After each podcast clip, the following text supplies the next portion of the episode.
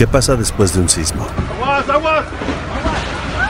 ¡Aguas de aquel lado! ¿Qué ocurre tras la tragedia? Una vez que terminó el temblor, todo el mundo tenía una cara desconcertada. Y es que muchos no habíamos sentido un temblor así de fuerte. Recuerdo mucho que mi papá por unos momentos estuvo en silencio. Estaba manejando, pero su mente estaba totalmente enfocada en el temblor y en los recuerdos. Llegó un punto en el que se quebró. Seguía repitiendo, no otra vez, por favor, no otra vez. No va a pasar, no, no, no pasó, quédense ahí, por favor.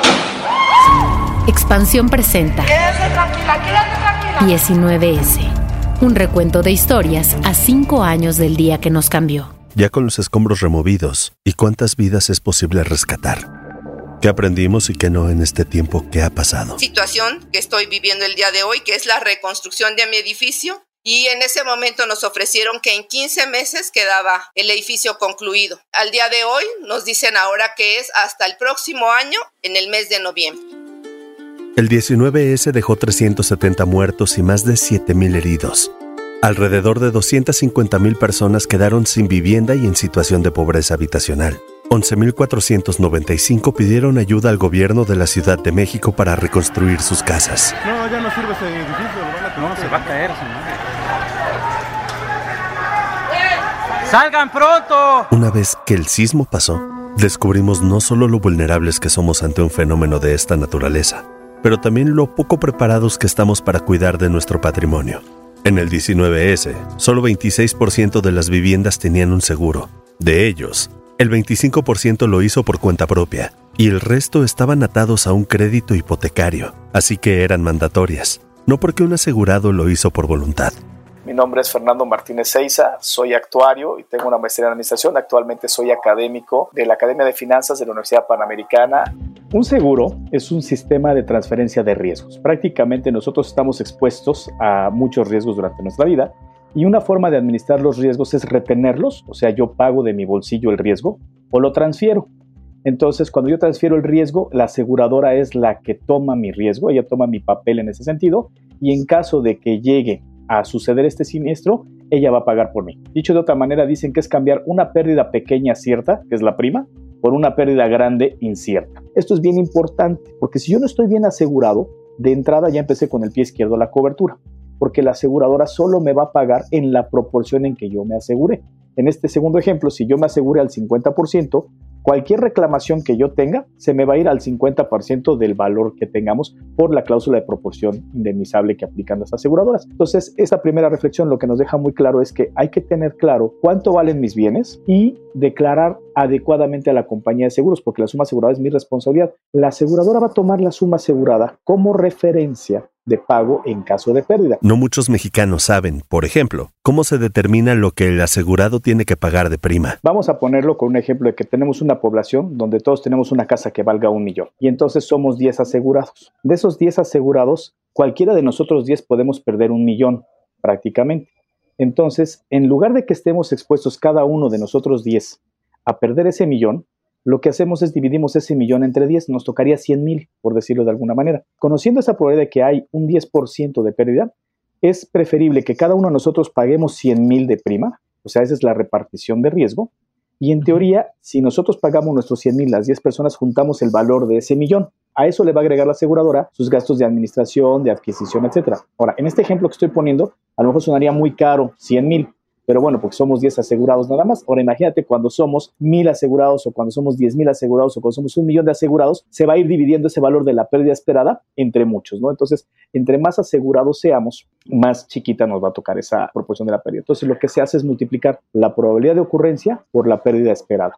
En México existe un mapa de riesgos, zonas de afectación para fenómenos como huracanes, sismos, lluvias torrenciales y sequías, que también determinan el nivel de riesgo que se debe cubrir en caso de una emergencia. Pero ¿dónde viene el problema cuando vives en un departamento o en un edificio? Porque Ahí hay dos componentes. Primero, el edificio, que es una parte de copropiedad entre todos los dueños del edificio, y por otro lado, lo que es tu indiviso, lo que es la parte de tu condomino. Entonces, yo puedo asegurar mi puro condomino, pero no necesariamente el edificio. Imagínate que de repente tu edificio está así y se le va el en la planta baja y el edificio, pum, cae así tal cual. No hay forma de entrar al edificio. Tu indiviso no tiene ningún daño como tal, o sea, no tiene rajaduras, no tiene nada de eso. ¿Procede o no procede el seguro?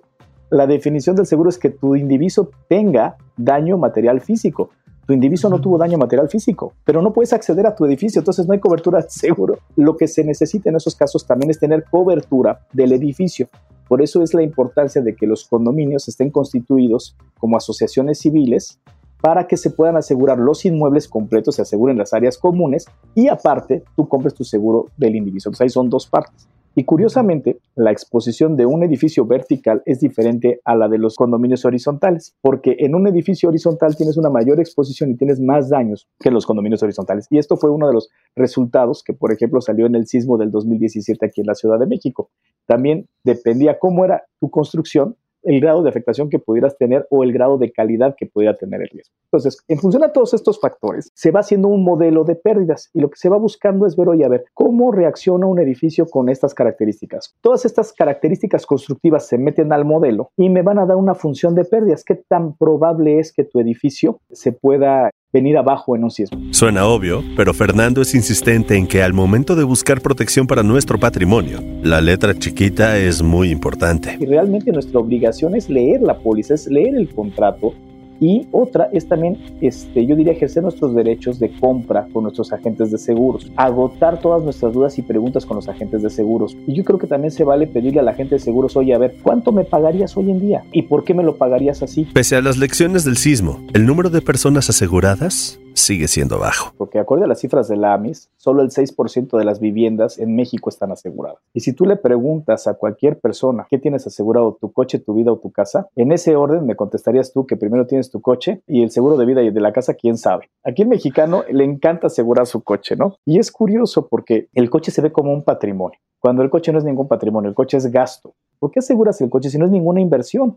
Entonces, si lo vemos a nivel activos y pasivos, todo lo que sea pasivo es cosa negativa, es cosa que me genera pérdida de valor. Y todo lo que son activos es aquello que me permite a mí construir más dinero y generar más dinero a partir de eso. Entonces, el día de mañana que llegue la contingencia, considera que un sismo, considera que un fenómeno natural son de una magnitud tremenda y pueden ocasionar la pérdida de tu patrimonio. Si tú no estás asegurado, pierdes todo.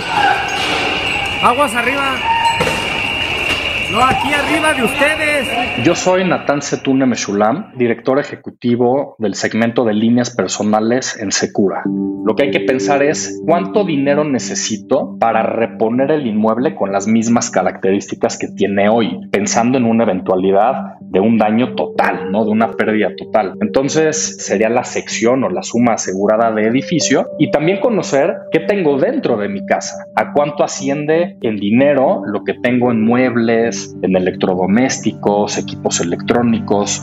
Todos estos valores son los que vamos a plasmar en la póliza. ¿Qué tipo de coberturas contratar depende desde luego del tipo de vivienda, pero también los detalles y bienes con los que se cuenta en ese hogar? Mientras los valores asegurados sean mayores, evidentemente van a tener un impacto en el costo del seguro, en el costo de la cobertura muchas veces pensamos que contratar un seguro de este tipo, un seguro para hogar, nos puede costar mucho dinero, pero realmente no es así. Estamos en la calle de Escocia, donde un edificio ha colapsado. Ha llegado la marina, pero el pueblo está organizado para sacar trabajar sobre los escombros. Bueno, yo creo que como todos, mi recuerdo del 19 de septiembre está como lleno de lagunas del momento de, del temblor, que sabes perfectamente qué ocurrió, pero hay momentos que tienes borrados, ¿no? Que no sabes cómo conectó uno con el otro. Yo estaba en la oficina en ese momento y de pronto del piso sentí como si algo me aventara hacia arriba, ¿no? Fue tal cual como dar un salto. El piso se hacía de un lado al otro, ¿no? Yo sentía que iba como con patines, no podía dar un paso de frente, como que se me abrían los pies. Recuerdo entre estos flashazos haberme quedado junto a un como terreno, tal vez había una barda al lado de, la oficina, de la casa de la oficina. Yo recuerdo que escuché crujir esa barda, yo sentí que se iba a venir encima, ¿no? Y me paré al lado de un compañero por un segundo, yo sentí que la barda se venía y solo le grité, ¡corre! Yo recuerdo cómo se movían las persianas, era impresionante el momento, el agua de la fuente de Cibeles saliéndose por los lados. Y también otra parte que fue muy dura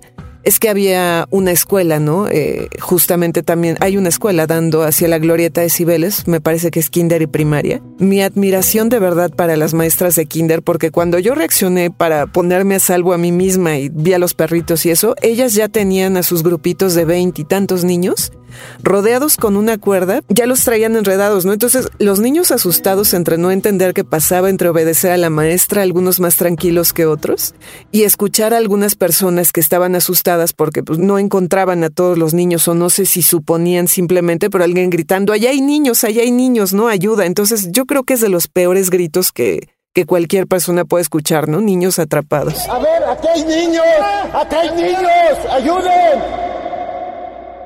A diferencia de ahora, tras el sismo del 19S, el gobierno federal pudo echar mano de un mecanismo del presupuesto diseñado precisamente para atender este tipo de emergencias. El Fonden. Mi nombre es Mariana Campos y soy coordinadora del programa de presupuesto y rendición de cuentas de México Evalúa.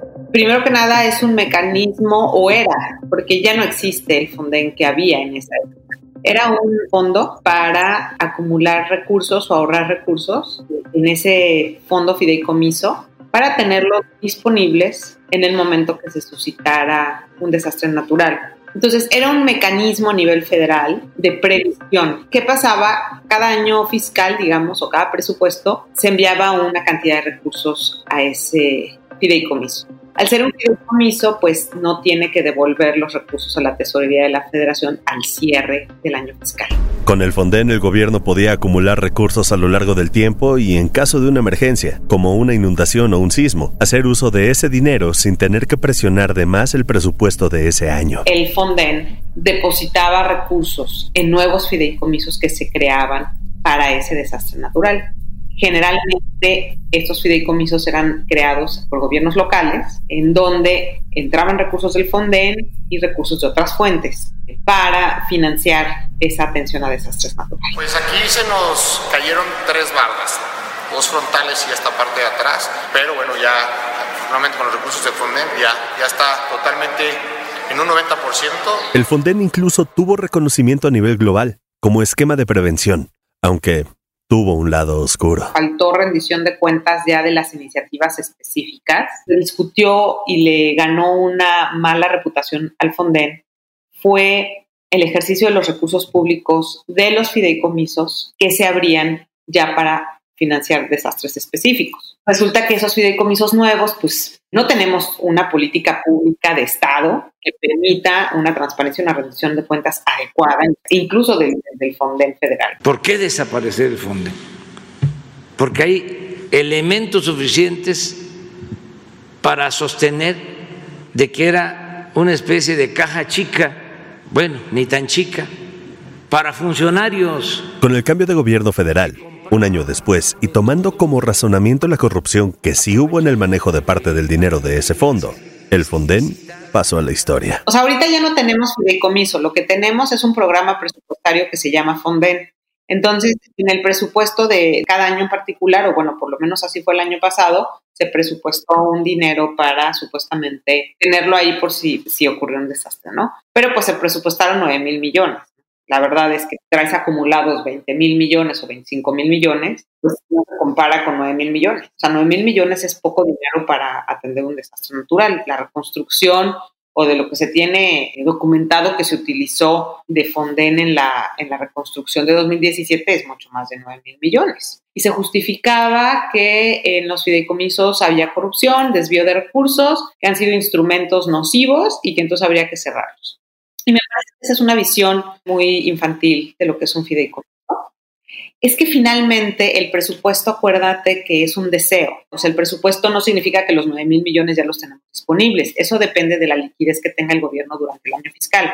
Sin embargo, pues obviamente el gobierno de nuevo, en mi opinión, tiene una visión muy cortoplacista de utilizar eh, los fideicomisos de esa manera, cuando en realidad lo que tenía que haber hecho en ese momento era endeudarse y eventualmente eh, sí comprometerse a hacer una reforma fiscal en 2021 para poder pagar ese endeudamiento y pues recaudar los recursos que requiere el Estado para financiar su gasto público. Para eso está la Secretaría de Bienestar, está la Dirección de Protección Civil, la Secretaría de Marina con su plan Marina, la Secretaría de la Defensa con el plan DN3. No quiere decir que se va a dejar de atender a la gente. Lo que no queremos es la corrupción.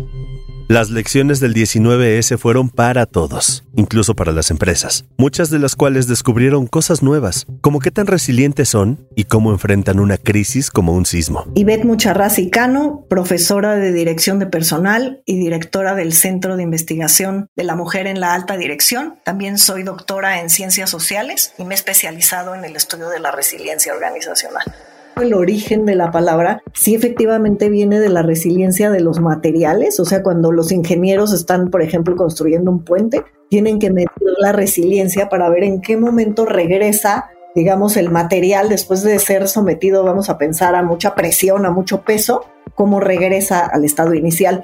En el caso de las empresas, hay algún efecto todavía mejor, porque no es solamente que regrese a como estaba antes, sino cómo crece, cómo esta organización puede sacar algo mejor de cómo estaba antes de la situación adversa.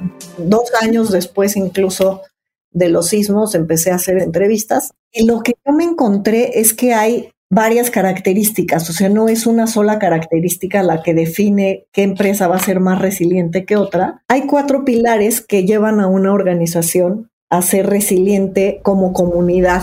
Y entonces estos cuatro atributos incluyen el capital humano, que tiene que ver pues tal cual, ¿no? ¿Cuáles son las prácticas que tiene la empresa a este respecto con relación a las personas? El segundo elemento es el capital económico qué tanto la organización, no solamente que tenga una gran cantidad de recursos, sino cómo los puede activar. Algunas empresas, explica Ivette, adelantaron el pago de nómina para apoyar a los empleados que pasaban por una circunstancia complicada, lo que creó un vínculo más fuerte con la empresa. Tercero es el capital social, que tiene que ver con esta cohesión, este sistema de relaciones con otras organizaciones, inclusive en uno de los casos, la propia competencia de la empresa entra a ayudarle. Y el cuarto elemento es el capital político tiene que ver con esta relación tanto con las cámaras y otras entidades gubernamentales que pueden tener que ver desde con el municipio, con las entidades de gobierno ya a un nivel mucho más amplio, ¿no? Si existe esta relación que facilite el poder responder de una manera más rápida a la situación. Pero también traíamos aprendizaje adquirido gracias a lo vivido en 1985 y la prevención y alerta se convirtió en algo que nos acompaña casi todos los días. Mi nombre es Diego Ramírez Calvo y soy creador de Sasla.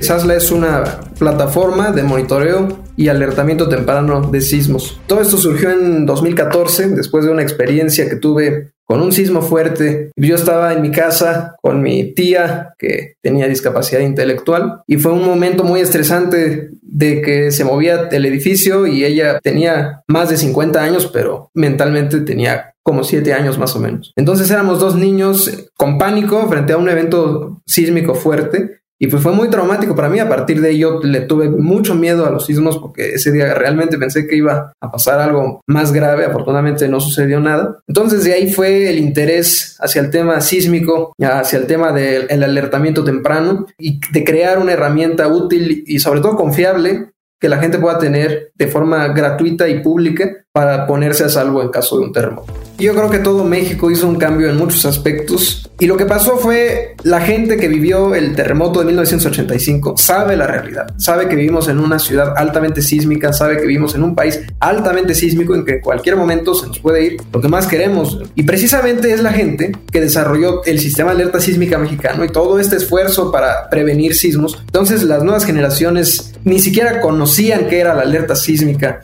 La gente comenzó a escuchar más el término alerta sísmica, más el término sísmico a partir de 2017. Tranquilos, tranquilos, no se muevan, no corro, no grito, no empujo. Las personas también aprendimos que los sismos nos confrontan con nuestros miedos, muchos de ellos nos han seguido hasta ahora. ¿Qué tal amigo de Expansión? Soy Mario Guerra, psicoterapeuta. Ay, Dios mío. Sí, miedo, miedo, lo que hay es miedo. Lo que hay es esta angustia de qué va a pasar, hasta dónde va a llegar, va a terminar, ¿no? Hay un gran temor con esto, fíjate. Algunas personas piensan que cuando el sismo empieza es como si nunca fuera a acabar. Entonces lo primero que empiezan a decir, ya que deje de temblar, empiezan a invocar a las divinidades, ya por favor que pare, empiezan a rezar, porque tienen esta sensación de que va a durar eternamente y que mientras más dure, lo que hay que ver es que las cosas van a venir abajo y podemos ser aplastados. El miedo tiene una función poderosa, que es ponernos a salvo y evitar eso que nos asusta. Aquí el problema es que seguimos alimentando al miedo con estas imágenes. Es que se va a caer, es que se va a venir abajo, es que el mundo se va a acabar, es que esto nunca va a parar. Y entonces no dejamos que el miedo eh, se vaya ahora sí que a la banca de nuevo, ¿no? Lo volvemos a jalar a la cancha, pues ya él obedece, él hace lo que tiene que hacer. El miedo dice, si esta persona me pone todos estos escenarios que son terroríficos, entonces voy a volver a entrar en acción, le voy a volver a desconectar y ahí nos quedamos atorados en el momento. Dios mío, Dios mío. La gente, la gente. Dios mío. En los días y meses posteriores al sismo, miles de personas conocieron de primera mano, conscientes de ello o no, un trastorno a raíz de la experiencia del 19S. Hay personas que sí van a desarrollar una especie de estrés postraumático. Es como un estrés crónico que viene de esta amenaza percibida donde no se sintieron recursos, donde uno se sentía indefenso, y entonces queda como una especie de trauma, como algo fijado en nuestra neurored, en nuestra mente, que va a venir a nosotros de manera espontánea. Ya no necesitamos alarmas sísmicas ni 19 de septiembre. Ya cualquier pensamiento en un sueño, en cualquier cosa que nos recuerde remotamente lo que pasó cuando vivimos un sismo, se va a disparar obviamente con un gran miedo como si estuviera pasando la amenaza. ¿no? El miedo es universal. Queremos aprender, saber y evaluar los riesgos que nos rodean. Deseamos saber qué pasó aquel día de septiembre y repetimos imágenes de esos momentos. Hay un aprendizaje, lo que queremos es aprender qué pasó y medir nuestro nivel de riesgo a futuro en una situación similar. Ese tipo de cosas queremos aprender. Estamos evaluando el nivel de riesgo a través de las experiencias de otros, que nos dura poquito porque luego ni aprendemos tanto en realidad, pero de momento sí queremos hacer eso. Es como muy instintivo en el ser humano. Y al contar, como dije, le estamos transmitiendo a otros la experiencia para que otros puedan aprender y puedan evitar. Igual que lo que hacemos con los niños. No corras en la escalera, agárrate del pasamanos, aunque nosotros nunca lo hayamos hecho, a nosotros también nos lo dijeron. Y obviamente nos parece sensato y lo vamos transmitiendo. Pero también hay algo más.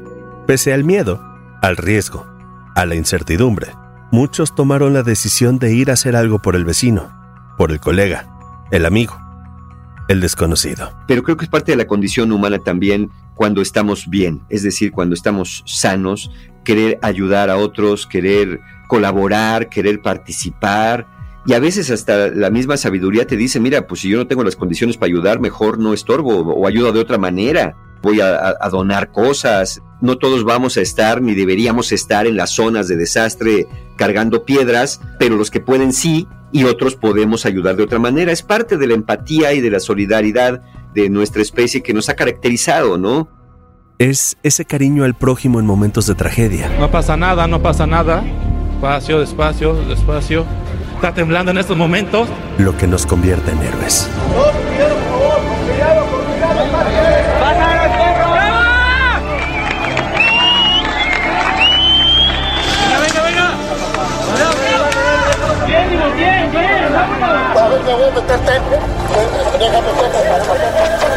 Con